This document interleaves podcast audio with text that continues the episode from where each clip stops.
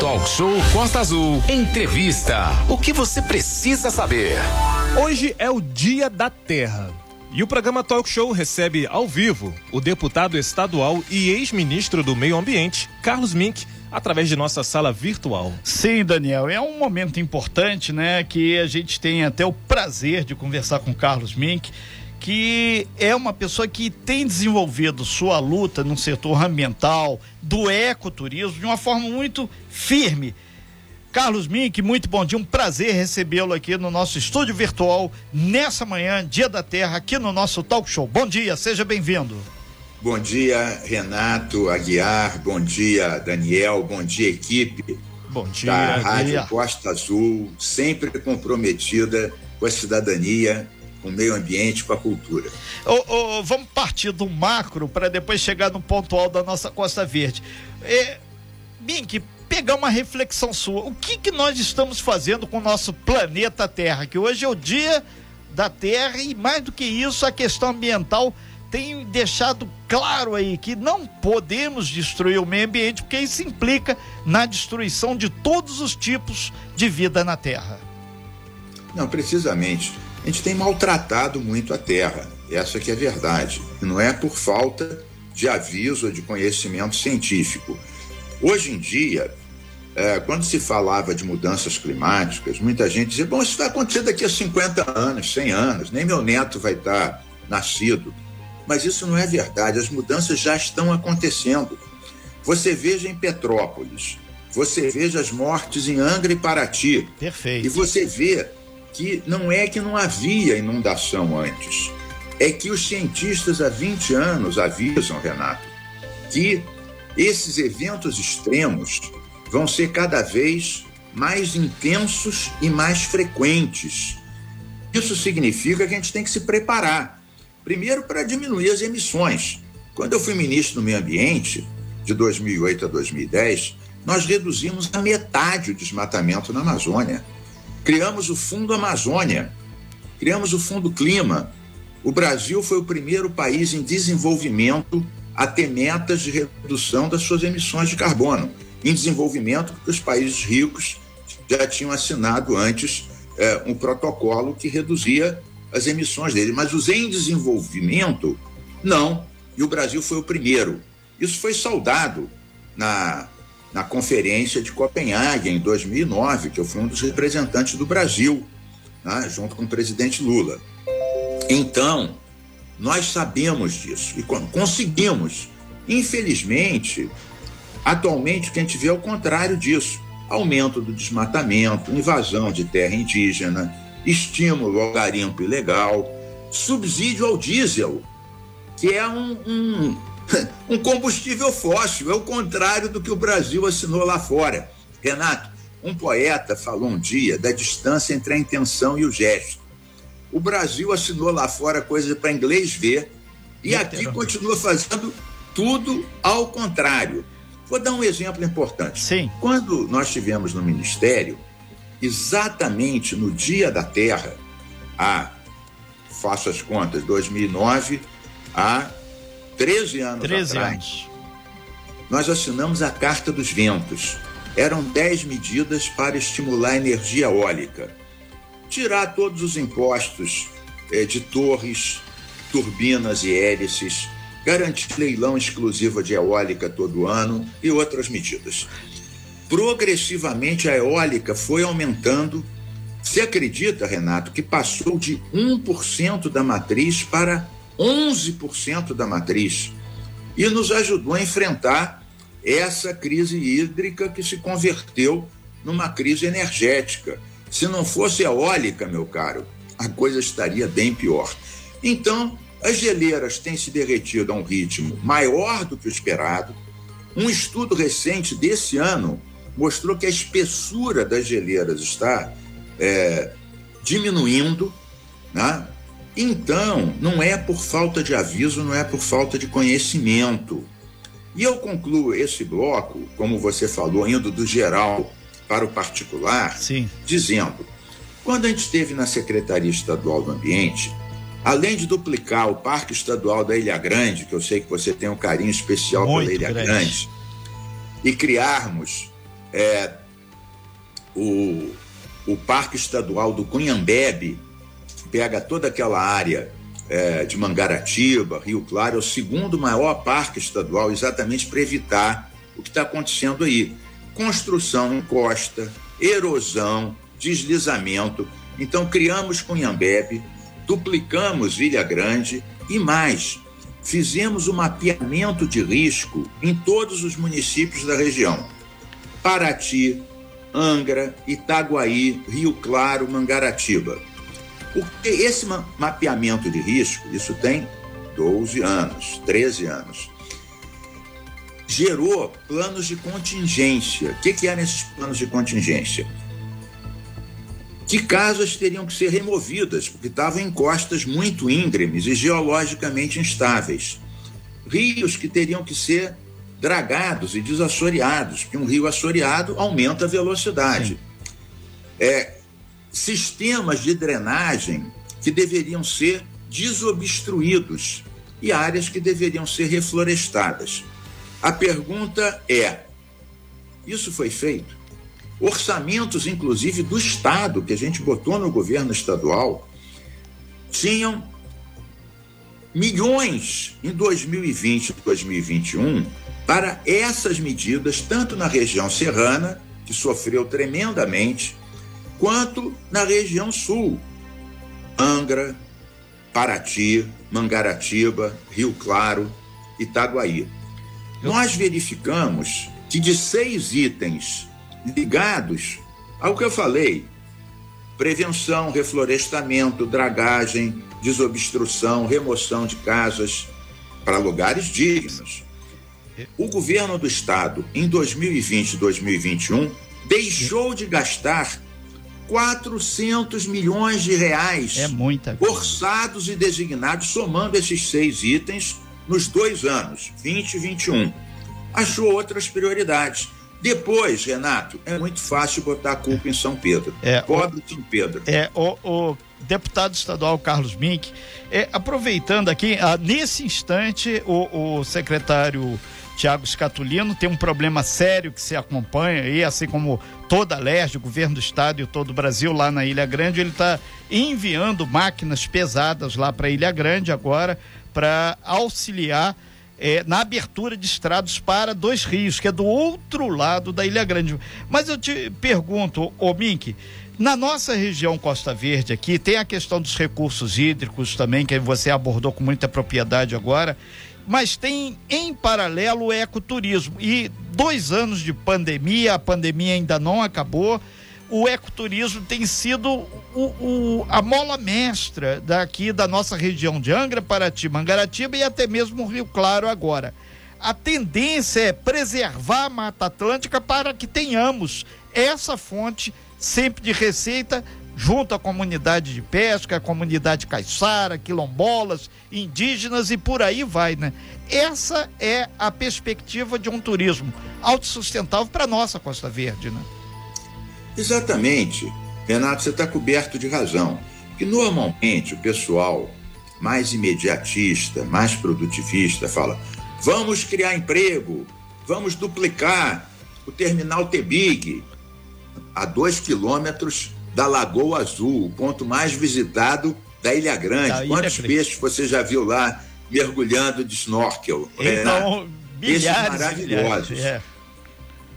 Uma que... alegria. É, e... Então, quando nós dizemos, olha, temos que fazer um, um, um, um zoneamento do litoral fluminense e vermos as vocações de cada área. Nós queremos criar centenas de milhares de empregos, mas empregos sustentáveis. Quando nós despoluímos a Lagoa de Araruama, com saneamento, dragagem, né? É, o, o, parque, naquele caso, o parque da Costa do Sol, o que, que aconteceu? A lagoa estava assoreada, a pesca diminuiu, a posada fechou, né? a empresa de transporte faliu. Quando a gente recuperou a Lagoa de Araruama, com várias ações, né? O que, que aconteceu? A posada reabriu, a pesca melhorou e você criou milhares de empregos verdes e a despoluição. Dizem que os ecologistas, Renato, que nós somos uns Zé Acochados. Exatamente. a gente quer preservar o bichinho na floresta e não fica olhando o homem, as pessoas. Olha, esse caso de Araruama, nós limpamos a lagoa, preservamos as restingas, as encostas, protegemos as praias de Búzios, Cabo Frio, Arraial do Cabo, Araruama. E qual foi o resultado? Criaram-se milhares, milhares, de empregos, de empregos. a pesca voltou, a posada abriu, a peixaria abriu, a empresa de transporte começou a transportar. Então a questão não é desenvolver ou não, é como desenvolver. Como Isso é sustentabilidade. No caso de Angra e Paraty, da Bahia da Ilha Grande, é o lugar mais lindo do Rio de Janeiro. Quando nós duplicamos o Parque Estadual da Ilha Grande, foi ainda em 2007, nós colocamos a praias entre as mais lindas do Brasil, que iam virar resorts, campos de golfe, ser priorizadas, inclusive Lopes Mendes, que eu sei que você é um fã de Lopes Mendes. Sim, é lindíssimo. Está entre as praias mais lindas, se não a é mais linda do Brasil. praias mais lindas do Brasil, Lopes E do Mendes. mundo também. Do mundo. Renato, já tinha quatro resorts criados pelo Banco Safra, iam privatizar a praia.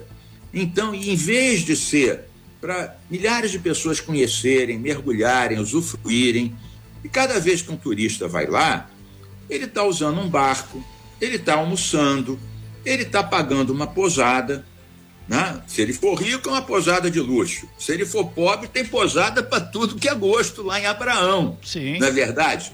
Tem acampamento. Tem o rosto, então, tem tudo. Lá. Se uma praia como Lopes Mendes é privatizada e põe cinco resorts com campo de golfe, que é o que eles iam fazer, ia ser para poucos. Então, você tem que democratizar isso. Então, a gente enfrentou a especulação imobiliária, enfrentamos o Banco Safra e incorporamos a Praia de Lopes Mendes e mais 14 no Parque Estadual da Ilha Grande. Só que nós, no plano de contingência, mostramos que algumas encostas estavam sendo ocupadas, que essas casas deveriam ser relocalizadas para áreas mais planas, o que não foi feito. Aí, quando tem a chuvarada, isso tudo vem abaixo, como eu falei, põe a culpa no São Pedro. É. Oh, oh, Mas isso não pode ser assim, Renato. É, oh, a culpa é de quem não seguiu né? o mapeamento de risco, o plano de contingência, não usou orçamento para prevenir é. o princípio constitucional da prevenção. É. é o que deve nos guiar. E eu digo mais, Renato, é. infelizmente, a corrupção também está ligada a isso. Eu me lembro que quando a gente assumiu a secretaria, nos anos 2007, 2008, já se vão muitos anos, o presidente da FEMA, agora é INEA, mas antes era FEMA, era o Axel Grael, que atualmente é prefeito de Niterói. Niterói. E nós descobrimos um esquema de corrupção de venda de licenças, que era a operação Cartas Marcadas, que levou à prisão de vários secretários, inclusive de Angra e Mangaratiba. Nós estamos ao vivo aqui com Carlos Mink, deputado estadual, ex-ministro do Meio Ambiente, fazendo hoje, Dia da Terra, uma análise da conjuntura atual da nossa região Costa Verde, do nosso estado do Rio de Janeiro e do planeta como um todo. Mink, é, para encerrar sua participação aqui, é importante deixar claro que nossa região, Angra, Paraty, Mangaratiba, Rio Claro e até um pedaço lá de Itaguaí, onde começa tudo, é, tem sido a duras penas aí é, preservado, mas muita gente não entende. E nessa última chuva do dia 1 de abril, que foi um recorde de chuva aqui, e, e dia 31 de março, ficou patente que a área que não está ocupada, que tem uma área densa de, de, de floresta, ela conseguiu sobreviver e resistir bem esse alto índice pluviométrico. E até o, o, o, muita gente se questionou: ah, mas se tivesse ocupação, certamente teríamos mais problemas tipo Petrópolis. E uma Isso. coisa é certa: não dá para culpar sempre São Pedro, porque a gente recebeu alguns cientistas, pesquisadores aqui, que dizem que esses, esses problemas gravíssimos que registramos no estado do Rio, não só aqui, como no Vale do Paraíba também, Baixada Fluminense, tem uma relação direta com a questão do homem ocupar algumas áreas que são não edificantes.